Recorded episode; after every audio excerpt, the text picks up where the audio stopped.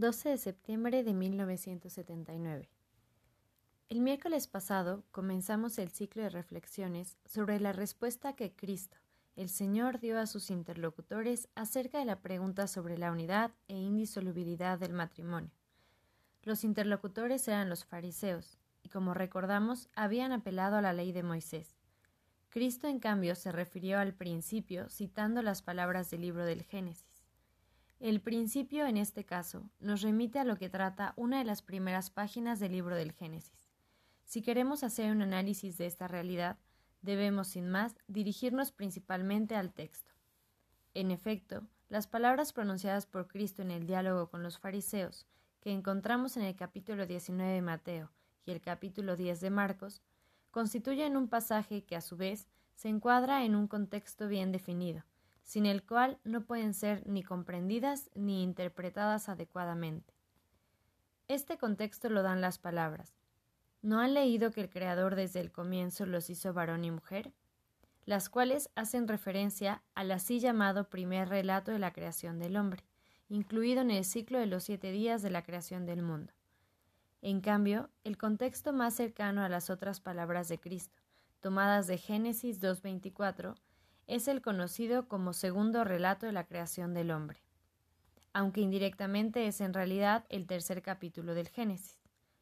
El segundo relato de la creación del hombre forma una unidad conceptual y estilística con la descripción de la inocencia original, de la felicidad del hombre y también de su primera caída. Por la especificidad del contenido expresado en las palabras de Cristo, tomadas del Génesis 2.24, se podría también incluir en el contexto al menos la primera frase del capítulo cuarto del Génesis, que trata de la concepción y nacimiento del hombre de progenitores terrenos. Así iniciamos el presente análisis. Desde el punto de vista de la crítica bíblica, es necesario recordar inmediatamente que el primer relato de la creación del hombre es cronológicamente posterior al segundo. El origen de este último relato es mucho más remoto en el tiempo. Tal texto, más antiguo, se define como yavista, porque para denominar a Dios utiliza el término Yahvé. Es difícil no quedar impresionados por el hecho de que la imagen de Dios ahí presentada tiene algunos rasgos antropomórficos bastante relevantes. Entre otros leemos Yahvé Dios formó al hombre con polvo del suelo e insufló en sus narices aliento de vida. En comparación a esta descripción, el primer relato, o sea, el, considerado cronológicamente como más reciente, es mucho más desarrollado, tanto por lo que se refiere a la imagen de Dios que presenta, como por la formulación de las verdades esenciales sobre el hombre. Este relato proviene de la tradición sacerdotal y al mismo tiempo eloísta, que viene del término Elohim, término usado para nombrar a Dios. Visto que en esta narración la creación del hombre como varón y mujer, a la cual se refiere Jesús, en su respuesta según Mateo 19, se incluye en el ritmo de los siete días de la creación del mundo, se le podría atribuir principalmente un carácter cosmológico. El hombre es creado sobre la tierra y junto al mundo visible, pero al mismo tiempo el Creador le ordena sojuzgar y dominar la tierra. El hombre es así colocado por encima del mundo. Aunque el hombre quede así estrechamente vinculado al mundo visible, no obstante, la narración bíblica no habla de su semejanza con el resto de las criaturas, sino solamente con Dios. Creó pues Dios al ser humano a imagen suya, a imagen de Dios lo creó. En el ciclo de los siete días de la creación es evidente una gradualidad específica. El hombre, en cambio, no es creado según una sucesión natural, sino que el Creador parece detenerse antes de llamarlo a la existencia como si entrara en sí mismo para tomar una decisión. Hagamos al ser humano a nuestra imagen como semejanza nuestra. El nivel del primer relato de la creación del hombre, aunque cronológicamente posterior, tiene principalmente un carácter teológico. Nos indica sobre todo la definición del hombre con base en su relación con Dios. A imagen de Dios lo creó la cual encierra contemporáneamente la afirmación de la imposibilidad absoluta de reducir el hombre al mundo.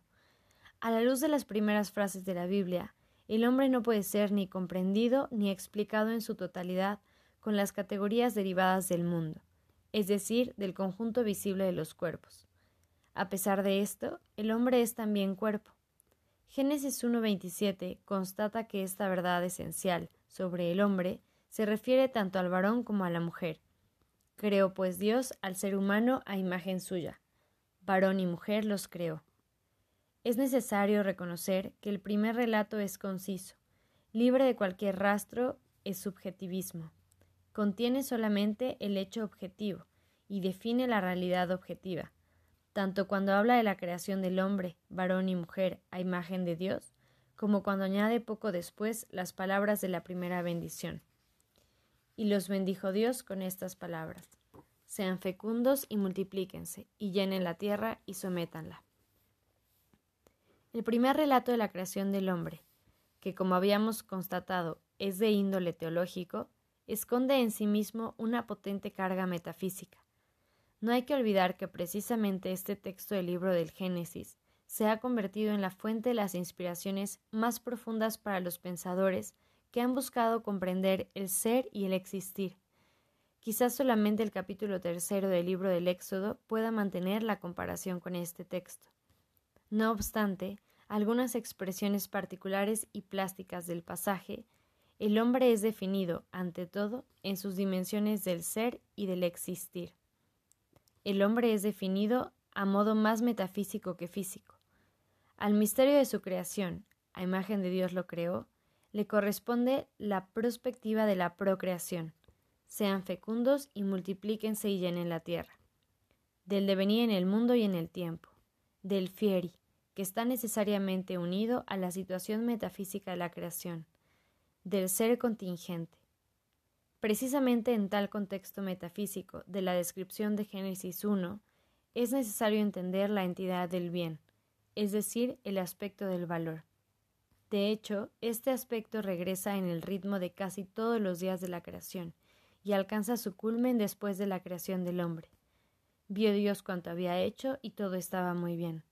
Por lo que puede decirse con certeza, con respecto a lo que el primer capítulo de Génesis ha conformado como un punto conclusivo de referencia y sólida base para una metafísica, y también para una antropología y para una ética, según la cual enset bonum converturum. Sin duda, todo esto tiene un significado propio también para la teología y principalmente para la teología del cuerpo. En este punto interrumpimos nuestras consideraciones. Dentro de una semana nos ocuparemos del segundo relato de la creación, es decir, del que según los biblistas es cronológicamente más antiguo. La expresión teología del cuerpo, apenas utilizada, merece una explicación más exacta, pero la posponemos para otro encuentro. Debemos antes buscar la profundización del pasaje del libro del Génesis, al cual Cristo se refirió.